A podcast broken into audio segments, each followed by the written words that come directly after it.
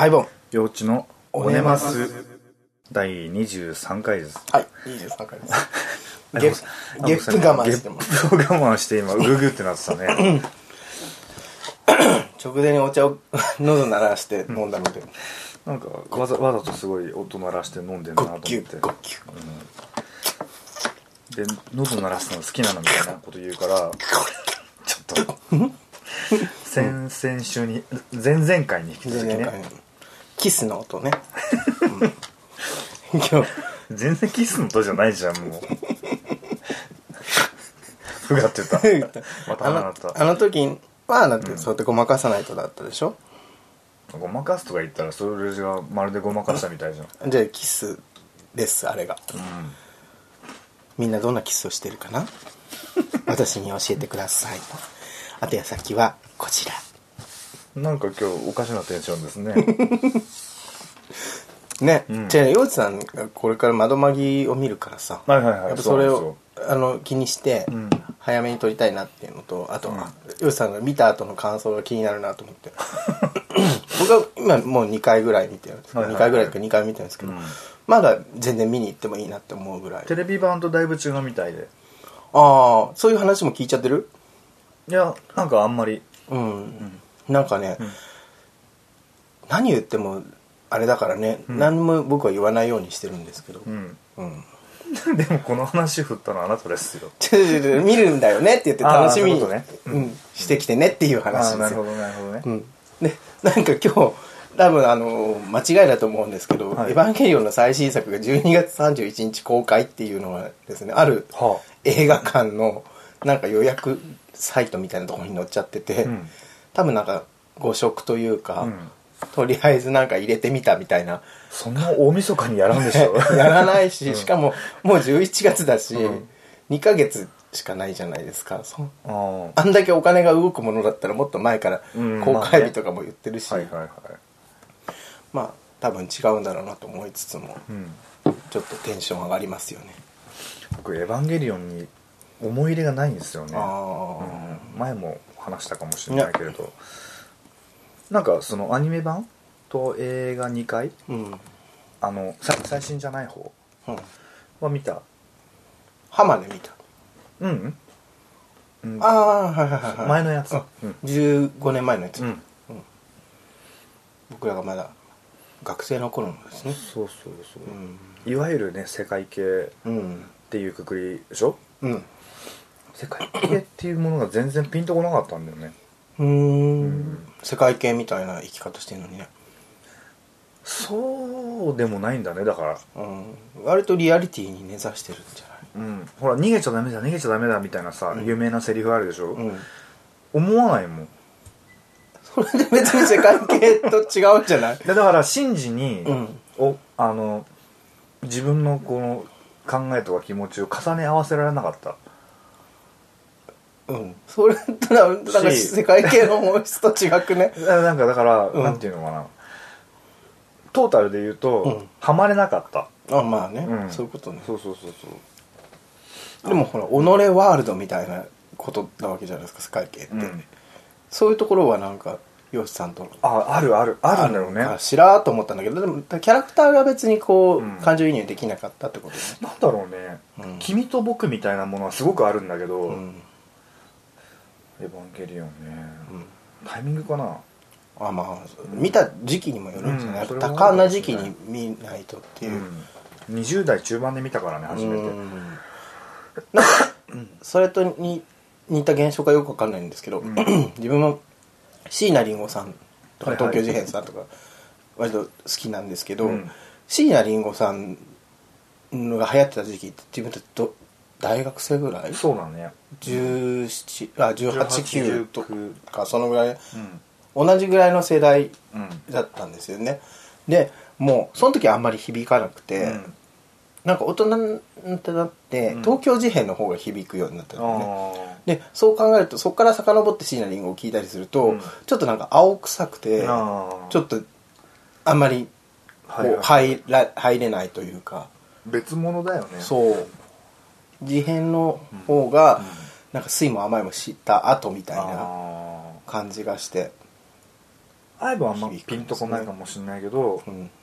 ジュディマリーとユキちゃんも多分そういう感じなんだと思う、あああああ。うん。うん。今、ね。ジュディマリーってちょっと懐かしさとかさ、うんうん。あとなんか感情移入しては聞けないと思うんだけど、うん。ユキちゃんの方がリアリティがある。あそうだね。うんやっぱまあアーティストさんもうん。年によってね重ねてね。変わるわけです、うん。作品っていうのもねその時代によって変わるわけなので。うん。それを踏まえた上でまだまぎをよしさんがどうあ見くるかね。話にね、うん。そうですね。早く見ていただきたい。皆さんもん。早く見た方がいいですよ、人にばらされるよ。り早く先に見た方がいいと思います人ってうん。何かを知ると言いたくなっちゃうんだよね、やっぱ自分の知的好奇心とか知的欲求みたいなのって、うん。知的独占欲っていうんですか、うん。そういうのってやっぱ絶対あるので、うん。知ってるよっていうふうに言いたくなっちゃうっていう気持ちはすごいよくわかるんで、うね。そうだね。話したいと思ってる人はいっぱいいるだろうね、うん。なんかすごく賛否両論巻き起こすような内容だって聞いたので、うん、楽しみですけど、うん。僕あんまりアニメってうん。見ないんですけど、うん。やっぱよほどその身近な人で、うん。あれは見た方がいいみたいなうん。こと言われるとうん。見てるんですよね。例えば、えっ、と「あの花」あの日見た花の名前を僕たちはまだ知らないとか、あとその前だとで電脳コイルとかになるんだけあどあ、なんで化け物語見ないの？うんタイミングかな話には聞いてたんだけどね、うん。西尾維新さんね。うん。イントネーション合ってる？合ってます。西尾維新さん。西尾維新さん。そうそう。なんか面白いって聞いてんだけど、メインに5人女の子がいるんですけど、うん。それぞれにやっぱまあ特徴がうん。あるんですよ、うん。あのまあオタク的な要素はもちろんあるんですけど、うん。それぞれなんかコンプレックスというか、があってそれが人間が抱くであろうコンプレックスのどれかに必ず引っかかるようになってほるので、う、うん、誰に引っかかるかで、うん。その人の傾向みたいな。戦場ヶ原ひたぎさんはどんなコンプレックスを持ってるの、パッと言えないですけどなんか素直にはあ。なれない感じなのかね素直になれない違うあコのンプレックス？愛しすぎちゃう。愛が重い人。愛が重い人、うん。アイボンさんははい。まるで生まれ変わりのように振る舞ってたよね。どういうこと？戦場ヶ原ひたぎさんのうん。生まれ変わりのようにそうです。あなたは振る舞っていた、ええ。うん、私戦場ヶ原ひたぎだと思います。変動ヶ原？戦場ヶあ原。戦場ヶ原。窓紛れと明美穂村ちゃん。ああ重い。重い重い。系ですね。で2人とも声優同じさん人なんあです。そうなんだ。斎藤千和さんという方はでえ声高めのね。声高も真似もよくしてたよね小村ちゃんのね。去年のランブルフィッシュ9周年のコスプレあ女装もねあの穂村ちゃんやってドレスコード女装っていう9周年パーティーだったんですけど、僕はなんかあの地方のショッピングセンターにいそうな フェラのうまそうな女性。ヤンヤンキー。ヤン元ヤンのうん。ママみたいなうん。感じになってしまったんですけども、うん。あるいはアデル。あれ綺麗だったね。一番綺麗だったあありがとうございます、ううんんアイボンさんはうん。穂村ちゃん。穂村ちゃん。二人で並んで撮るとね なぜか知らないけど仲良くなった二人みたいな。そうそうそうそう。そうそなぜか知らない。うなんかわかんないけど認め合うみたいなね。そうそう。この間なんかおもむろに画像上げてたよね、うん。俺あの画像見たことなかったんだよね。嘘。うん、初めて見た。初めて見た自分。あれはフェラウマ画像。フェラウマ画像。フェラウマ画像って言いなさんなよ、う んそういうはね明美穂村ちゃんですけい、ど。はいはい。まあ見た後いろいろ真似したくなる感じなので。うーん。そうですね。なんねツイッターとかで みんな見てきた見てきたみたいなことが書いてあるけど、皆さんやっぱりちょっと良識があるようで、その内容については一切うん。触れないようにねね。うん。してるなぁと思って誰か気象転結点点点点点点結みたいなの書いてたよ。あおちゃんじゃない？えっとね浩二さん。あはは辺さん。はいはいはいは。いまあね。うん。あの先週先々週のうん、日曜日かな、うん。3連休だよね確か、のあの朝朝方までずっとイベントに、ダムバーダムタイプで、ダムトラックスっていうイベントで出てたんですけど、朝6時からうん。8時半ぐらいまで2時間半近く。す。あの店主が潰れてしまい、うん。まあ、同居人なんですけども、うん。まあいいや元からなんですけど、うん。なんでなんかねいろいろ明かしていくのもありだそよね。うそうそうそう、ん。なんかあの終わりってなかなか言ってくんなくてうん。潰れてるからなんだけど、うんいつ終わりなんだろうと思いながら延々とうん。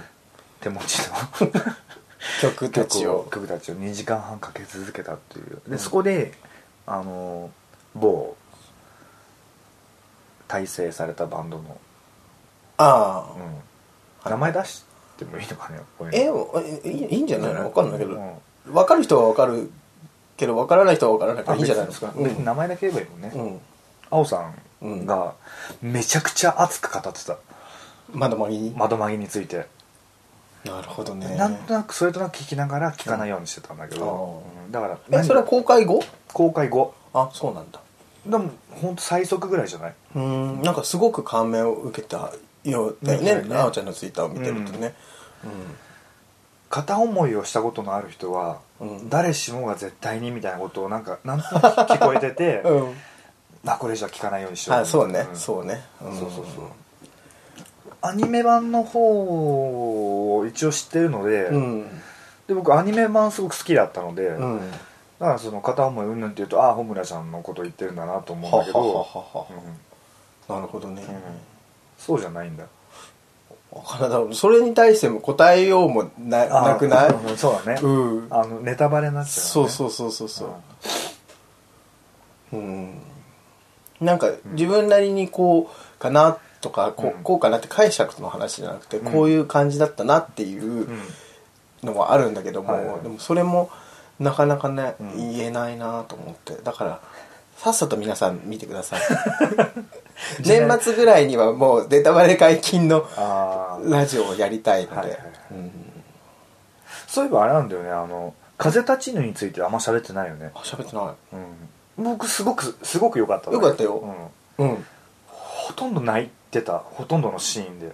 あそうなんだ。泣きはしなか本当？ったもう悲しい出来事し泣いたかな、泣いたのかうん。まだでも公開してるのか。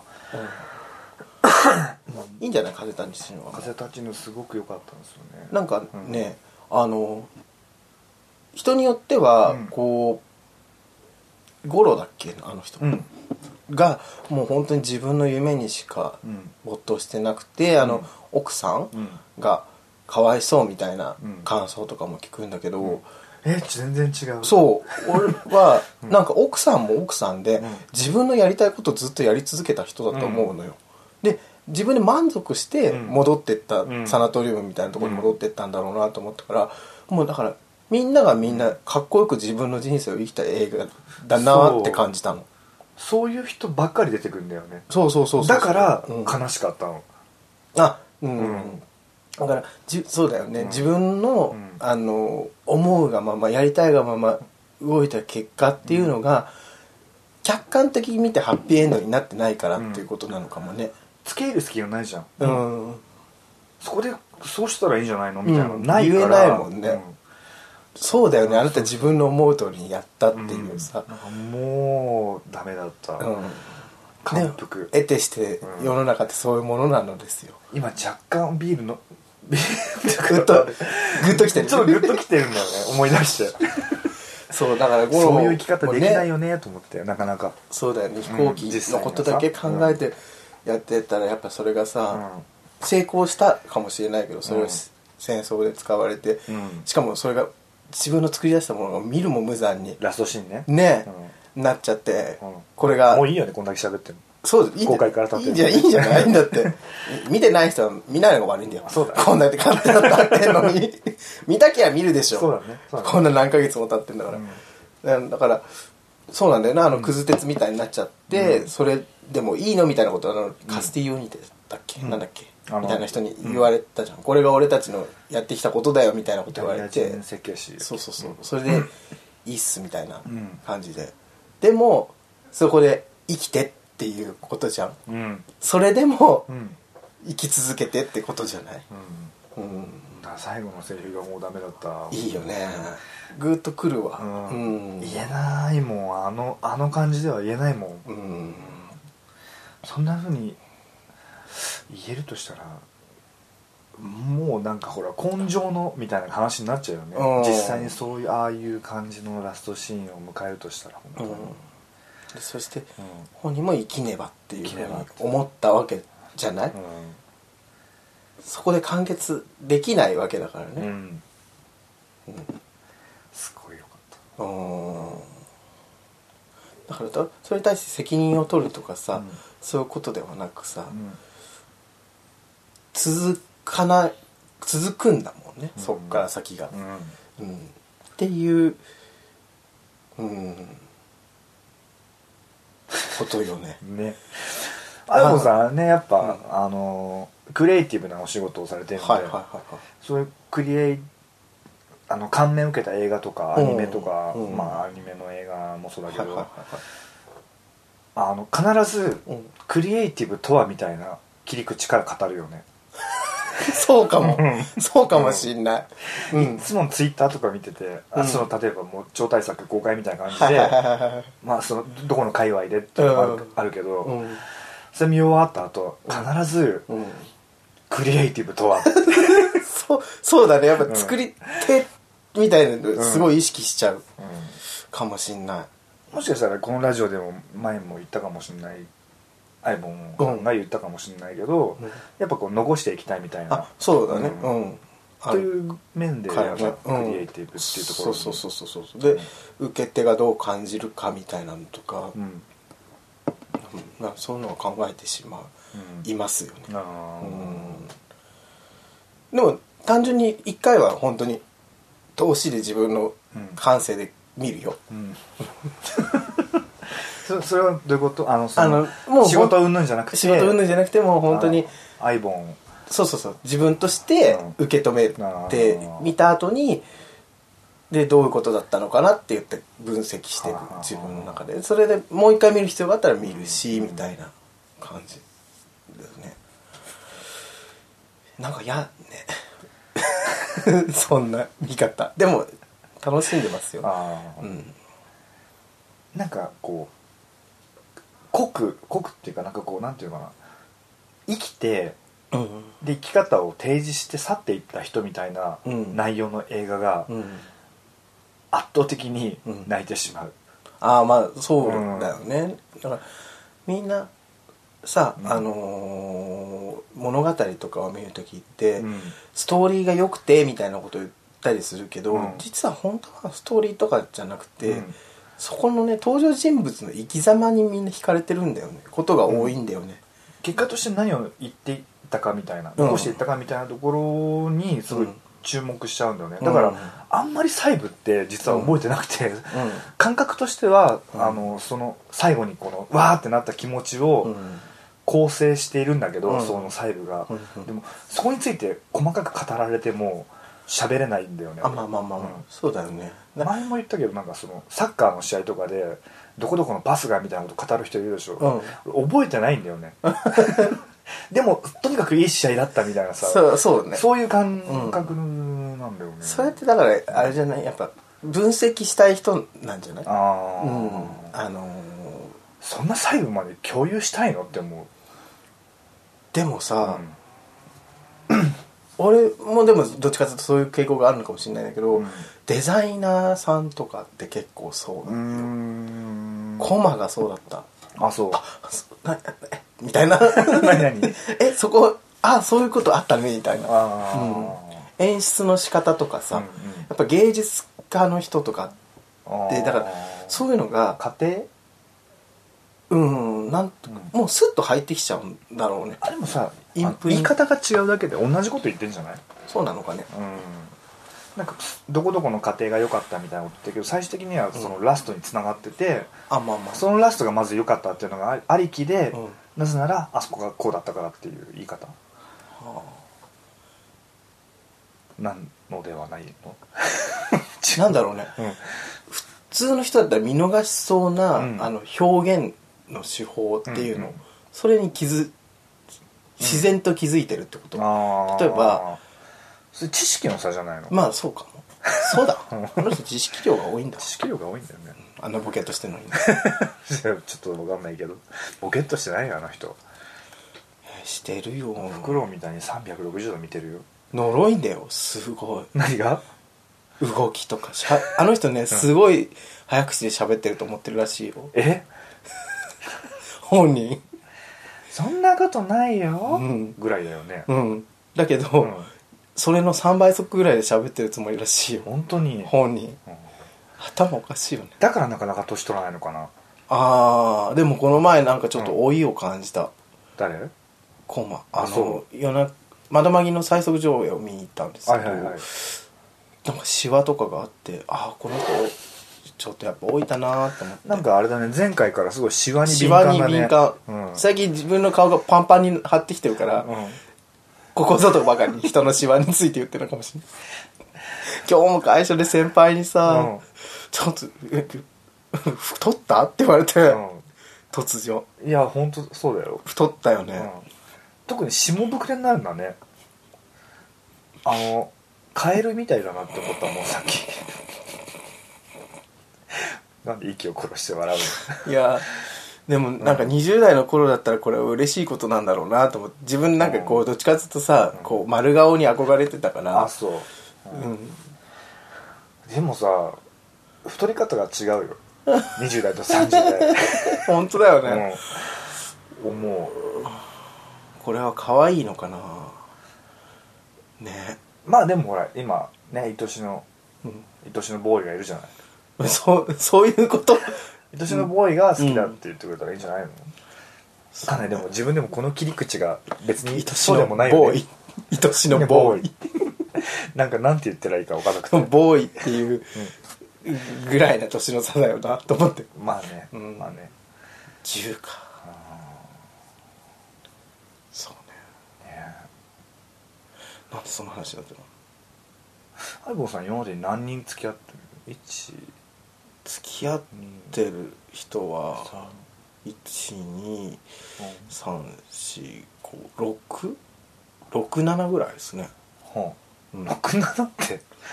ほらもう後から付き合ったことになった人もいるじゃん。そうそうそうそうその人入れて7ってこと、はうんうん。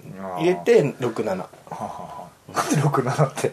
じゃあなんか、若い時って付き合ったのか付き合ってないのか分かんない。カウントしていいのかどうか分かんない人っているじゃん何人か、はいはい。そういう差分。なるほどね。差分っていうか、ううん。んそれはバッサリ切ろバッサリ切るんだったら6あんなの恋じゃない？うん、6か。6ううん。大体みんな年単位ですね。うん。連単位？ね年単位。あははうん。1年以上。かなさいつい最近元カレといろいろ話をしていてうんでなんかその話の流れでうん。なんか言ったことなんだけど、心理学的に、うん。あんまり相手のことをよく知らない方がうん。好きになれるっていうのがあ。るらしくて。どういうこと？どういうこと？えそのなんか理由みたいなのなんかよく知らない部分があった方が、うん、うんその恋愛的な感情が起こりやすいんだって。ああなんかあまりにもし知ろう知ろうと思うそうそう。あまりにもよく知っちゃってると恋愛的な気持ちにならないっていうのは、うん。心理学的になんかあるんだって。じゃあ陽子さんも出会ってすぐぐらいの人となんか、まあ、付き合っちゃえばいいんじゃない？でも僕基本的に今まで2人しか付き合ってないけど、うん。その若い頃の揺らぎを除いたらね。揺らぎね。揺らぎを除いたらうん。2人なんだけど、うん1人目はうん出会って3日で付き合って、うん。2人目うん。もちゃんと話すようになって一月も経たないうちにうん。一緒に暮らしてるからね。それを思うとこの法則当てはまってるんだよね。実証できてんじゃん。そうそうそうそう。え？そういう感覚ってある？よく知ってから付き合う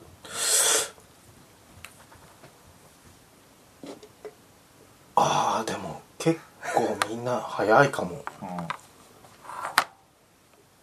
そうよね、まあ、言い方悪いけど結構そのすごい顔してた今。顔とかわかんないから、うんそうだね。あでも結構サクッと付き合ってる。というか付き合うまでのそのスパンというかプロセスが見えない、あのグダグダしてる人って大体付き合ってないなっていう印象。そうだね、うんそうだね、うん。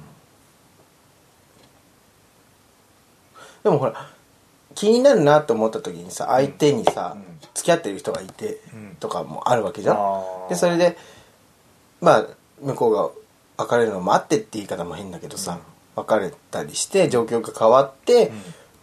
つ好きだよみたいな話をしてっていう場合もあるからさ、うん。でもそういう時ってやっぱりさあれなんだろうね。多分いつでもその付き合える状態ではない状態があるから、うん。その分は別にその恋愛みたいな気持ちっていうのは高まりつつ続けるんだろうね。うん。だからその辺は農家とかにすると、うん。確かに12ヶ月とかで付き合うっていうケースが多いかな。うん。なんかうん。そうすると付き合った直後にうん。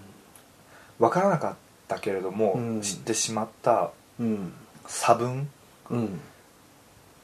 えこんな癖あるんだとか、うん。こういう性格なんだみたいなところでうん。面食らって喧嘩になったりするよね。するけど俺基本的に人に期待してないので それが原因で何か発言。え？人に人に期待してないんでとかすごい中二病っぽい。だって人に期待してないもん必要以上のこと。できなくて当然と思ってる。自分と同じように。自分がまるでパーフェクトかのよう違うよ違う。だから自分の生活の基準っていうのがあるわけでしょ、はいはい。生活のリズムとかさ、うん。それと同じようにはしてくれないだろうなって思ってるから、絶対ぶつかることはあるなって思ってるんだけど、それをどうお互いに譲歩し合うかっていう話し合いになるだろうなっていう覚悟ができてるから、そういう風になっても。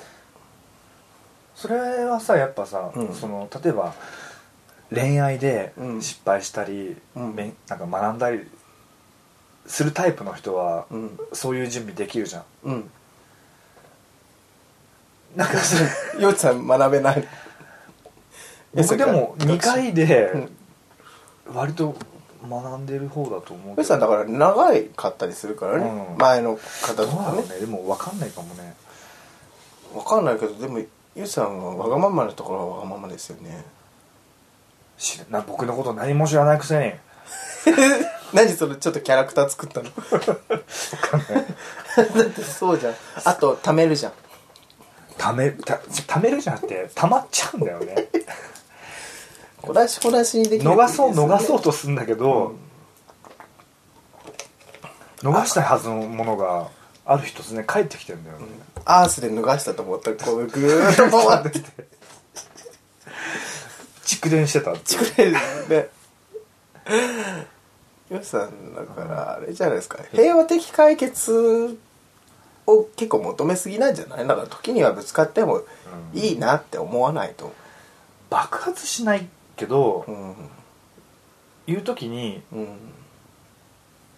完全に相手をうん塀で囲ってから言うから、同じタイプじゃないかな。うん、両忍者もそうだって言ってた。え？嫌な3人組だね。そう。でもそうじゃなければさただ感情をぶつけるっていうのはさちょっともうできないじゃん。まあできない。もともとそういうのをしにくい性格っていうのもあると思うけどね。よしさん？我々。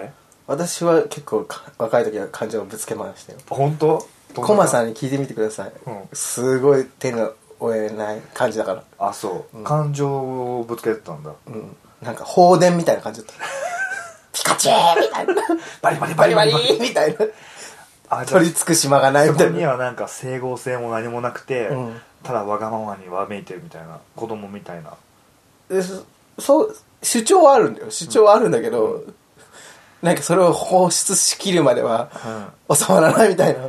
相手の意見と情報してみたところは何もなかったんだ。うん。絶対自分が正しいと思ったから。でもそれがねやっぱり。絶対自分が正しいって思えるっていうのはすごいけどね、うん。よく思っ10代の頃からそう思ってたんで思ってる思ってる、うん。今でも思ってる。ああ任してみって。うん。言い任してみって。すごい挑発的じゃん。うん。いやでもそれが、うん。それコマさんと6年付き合ったんですけど、はい。その間でまあ緩和されますよね、うん。後半とか。で年下の子と付き合うようになるとやっぱりなんかある程度こう自分が飲み込まなくちゃいけないところとかさ、冷静に考えなくちゃいけないところっていうのが出てくるので、コマさんなんてだってさうん。理論立てて相手を潰そうと思ったらいくらでもできる人でしょ？できないんだよあの人。あそうなの？あの人感情的なの割と。知らないでしょ。あそう。知らないでしょって言い方。ムカつくこれ。ごめんなさいコマさん。なんか元彼ぶっちゃって。元彼でしょ？元彼だけど。しかも6年付き合ったそうね。うん。なんか、うん。そうだねなんかあれだね。ねまだ22時なのにすごい夜中感の強い話だね。本当だね、うん。いいんじゃない？恋の話だからね。そっか。せ前回ほらおちんぽの話ばっかりして。今日は恋の話。そう。うん。この前でもちょっと喧嘩になったんですよ。喧なんかあの今お付き合いそうそう付き合ってる子と喧嘩になってまあ些細な理由だったんですけど、うん。えなんか聞きたい聞きたいその些細な理由些細な理これ由大言っちゃっ好きていいのかなあでもあプライバシーにあまり関わることだったら大丈夫。本当？本当くだらないんだけど、うん。まあ仕事すごい拘束時間長い仕事であのー相手がね。せそうそうそう、うん。接客業とかでさ、うん。あのすごい疲れてるわけですよ、うん。疲れて帰ってきて、うん。であとはまあ接客業とかだから汗もかきますよね、はいはい。それで帰ってきて、ちょっとだよね。はいはいで立ち仕事。立ち仕事だしさ、で、まあ、疲れてるのは分かるから、なんかソファーでゆっくりしたいのは分かるんだけど、ちょっとそのまま食事とかされると本当困るから、うん。ちょっと足だけ洗ってきてみたいなうん。話をしたらいつまでだっても動かなかったから足洗ってこいみたいな感じで、ん。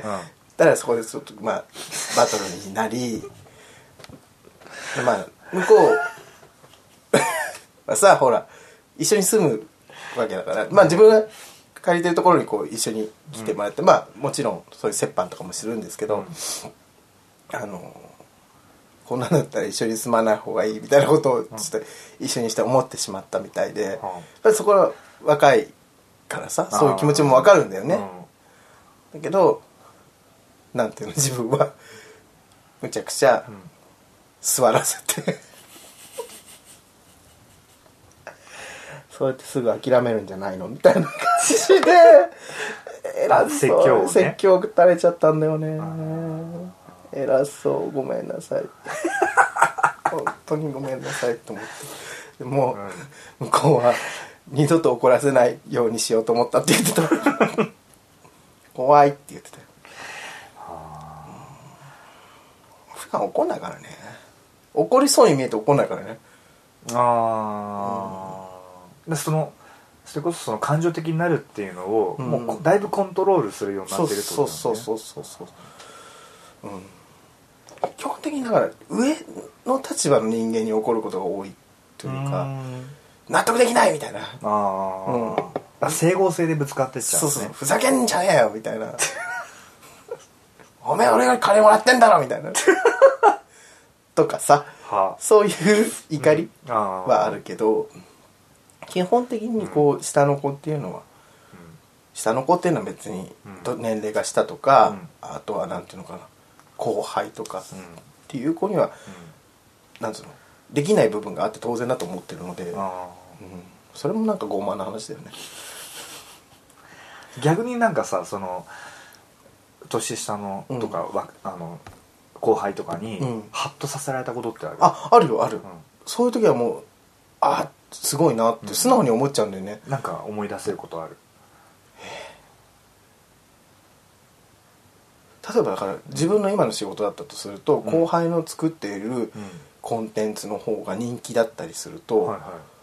あこいつやるなみたいな感じにはなるよね。でそれで もちろん悔しいとも思うんだけど、まあ負けないように頑張ろうみたいな感じ。うん自分は割とそういうのは下からの突き上げ下からの突き上げってエロいね。話進めて。下からの突き上げに関してはプラスに捉えるタイプ、そこのなんかその、うん。自分のコンテンツとの差異みたいなのを分析したりはするあするするするする。こういうとこが受けてんのかなとか思ってあそこに気づいたんだすごいなとか、平べったく言うと、うん。例えばどんなことだったりするの？それは。えどこと？でもあんまりちょっとコンテンツの内容とかまでは言形えないから容詞一つとか二つで、形容詞、うん、純粋さとかさ。あうん、うん。あのねやっぱりさ、うん。いろいろ経験してない分力の配分をうん。全部その一曲集中に持ってきたりするじゃない、はあのなんか今日なんかそんな話をしたな。ほあ例えばさうん。コレクションとか、デザイナーさんのコレクションとかでさ、大御所のデザイナーさんのコレクションとさ、若手の新進気鋭のコレクション、うん。ん？デザイナーさんだったとしたらさ、うん。大御所の方はさ割とさこうさこの服にはこのぐらいのううん。力この服にはこのぐらいの力みたいな感じでさ、いろんなことをやったりすると思うんだけど、でも新進気鋭のデザイナーさんはやっぱりもう一曲集中でこれをだ出すみたいなさ、感じになったりするのかなとか思ったりすると、うんうん。やっぱりその熱量みたいな、うん。うんのの違いってあるよね。分配の、うん、若いいきなりもう全力でぶつかそうってそうそうそうそうそう。だからそういう若い若手というか自分より年下というか後輩というか、うん。新しい人っていうのはすごい好きだよね。うん。語尾に「ね」をつけるね語ってる時はね、うん。矢沢永吉さんもそうだよ。えー、ちゃんと一緒？A ちゃんでしちょっといくね。有吉さらば。ょ有吉さらばね。有吉さらば。あんま言えてなかった。有おさらばみたいな。有おさらば。アイボンさんあれだね。例え話するときになぜかファッションデザイナーの気に合いんですね今日たまたまだよ。なんかファッションデザイナーすごい引き合いに出すな。今日たまたまだよじゃでもそういうさ、あの新しいものと古,、古いものっていう言い方はちょっと変なんだけど、うん。もう長年頑張ってきた人たちとさ、うん。新しい人たちのさ、まあ対決っていうとあれなんだけど、うん。そういうのって必要だと思うんだよね、いろんなことに対して。どう思う？今日なんかそういう話題を自分でしたなと思って。ざっくりしてんな。ざっくりしてる。うん。うーんどうなんだろうね。うん。あでもなんだろうな。自分がいる世界の感じで話すと、若手だけどいいプレイするなみたいなことかな、うん DJ とかで。そうそうそう。あそうそうかも、だってさ、取って変わっていかなくちゃいけないわけじゃん。うんうん。うん。うんあのた新陳代謝を起こしていかなくちゃいけないわけなので、うん。だからそう考えると、うん。そういう摩擦っていうのはないとね。うん。面白くないよね。うん。うん。なんか難しいよね。あの例えばすごい知識が豊富だったらいいのかっていうとそうでもなかったりするじゃん。あそうそうそうそうそう、うん、むしろなんかそういうパッションっていうかね、うん。情熱でその部分は乗り越えられるところもあったりもするし。最終的なアウトプットがうん。対人だからさ、うん、そういう部分でなんかすごい情報量だけどこの人の発するメッセージの先に人がいないみたいなさ、うん自分なりに感じるところまでしかそれはなないんだけどでもそういうふうに思うこととやっぱあったりするあそうだよね。ううんアーティストとかでもそうじゃない？あのうん。すごい歌とかさ、うん。歌唱力とかさうん。技術はすごいあるんだけど、うん。その人たちの中にこうメッセージがないから、うんうんうん。歌っても届かないとかさ、すごいわかる。いい例えした。あんじゃん、うん、じゃあ幸田さんがそういう感じなの？僕の中では彩香さんのイメージだった。あ彩香さんもね。あのドヤ歌ドヤ声って言われてるからね。うん。借り物感が強いんだよね、うん、あのメッセージが載ってないっていうか。そうそう中身が何にもないっていうか、うん。いや好きな人いたら申し訳ないですけど、まあでもこのラジオ来てる人はそんなにいないか、うん。幸田さんと浜崎さんの違いって、ん。浜崎さんって自分で歌詞とか書いてたりするっていうじゃない、うん。まあ実際はどうなのか分かんないけど、うん。でもあの人だから自分のうん。思ってることを伝えようみたいなのってやっぱ強いじゃん、メッセージみたいなのが強いじゃない。あの一番なんかそういうのが感じたのが永瀬と別れた時のうん。歌詞が「Together Fed」っていう歌だったんですけど、うん。なんかまあそれが「ありがとう」って言いたかったありがとうって言えなかったみたいな感じのうん。歌詞だったんですけど、うん。なんかそれがまあ狙ってやったのかもしれないんだけど、うん。すごいメッセージ性が強いなとこの人がそういうのを載せるなっていうふうに思ったんだよね。だそれなりに例えばうん。J p o p にしても邦楽にしても、うん。もう何万曲って耳にしてるから、うん。この人自分の言葉で歌ってるのかなあみたいなのそうそうそうそうってなんとなく感じたりするじゃん。するするするするする。それで言うと、うん。やっぱわかるよね。なんとなく。なんとなくだけど、うんうん確証はないんだけど、うん。これ入ってんなみたいな、うん。この人の気持ちうん。入ってんなみたいなのあるじゃん、うん。なんかそういうのを感じ取ってこれは好きとかこれは嫌いとかって言ってる人だと、うん。なんか好感が 持てますよね。そうね。そうね、うん。あの AKB もそうじゃない？あの恋チュン？うん。恋チュンがすごいいいなと思って、うん。まあもちろんあれがあれ幸子を想定して作った歌詞なのかな？ああどうなんだろう。それはちょっとどうかわかんないけど、なんかうん。総選挙っていうものにさ引き合いに出されるさ、うん。あの子たちの感情みたいのがちゃんと載ってるし、うん。あのなんて言うんだろうね。それに対してこう応援していこうみたいなスタッフの気持ちみたいなのがすごい載ってるなっていうふうに感じるんだよねなんか自分が、うん。あの曲あの恋するフォーチュンクッキーがうん。いいなって思って、うん。AKB のシングルで初めて自分のお金出して買ったんだけど、うんうんなんですごいいいのかなって思ったのは一曲の中にうん。引きこもごもが全部入ってる。生々しさっていうか、うんうん。他の AKB の曲って意外とその突っ走る感じの曲とか、だね。楽しいみたいなうんのとかね。楽しいとか向かってくんだとはいはいかはい。諦めるなとか頑張れとか、うん。割とわ一曲ワンメッセージみたいなところが、まあ本当にファンの人からしたら違うわみたいなことう言うかもしれないけど、うんうんなんとなくかうん。感じ方としてね。ただその一回聞いてうん。かなそうかなって思ったっていうだけなんだけど、うん。そういうことで言うと「恋するフォーチュンクッキー」はちょっと毛色が違うよねっていう、うん。うん。確かに。うん。あのなんていうのかなまあ、明るいメロディーでうん。悲しい詩を歌ってるってところはちょっと日本人の金銭に触れるってのはあるんだけどね、うん。うんでもあれ結局最後未来は分かんないみたいなこと言ってるからうん。希望もちゃんとあるんだよ。だからその A メロ B メロとサビの詩で歌ってる人が、あの視点が違う？うん。うん。うん人あの他の可愛い子がいるから私は一番になれないって言ってることをサビであの人生そんな悪くないよって言ってる子はうん。別の人だよね、そう？サビは多分秋元さんなんだよ。A メロとかはサシコとか、ね。うんうんうんとか AKB の子なんじゃないかなっていううん。考えだった、うん。うん。だって言ってることがさ急にワールドワイドになるじゃん分かんない。そういう気持ちになったのかもしれない急激に。悟っちゃう。悟っちゃう スーパーサシコみたいになっちゃうあー周りの可愛い子たちがいるんだもんって言ってる子だったら、周りが見えてるってことだわね、うん。そういう可能性もなきにしもあらずそうそうそうそう。あの子がでできるんだったら私もできるかもっていうふうに思って希望を持ったのかもしれない。それそんな まあね。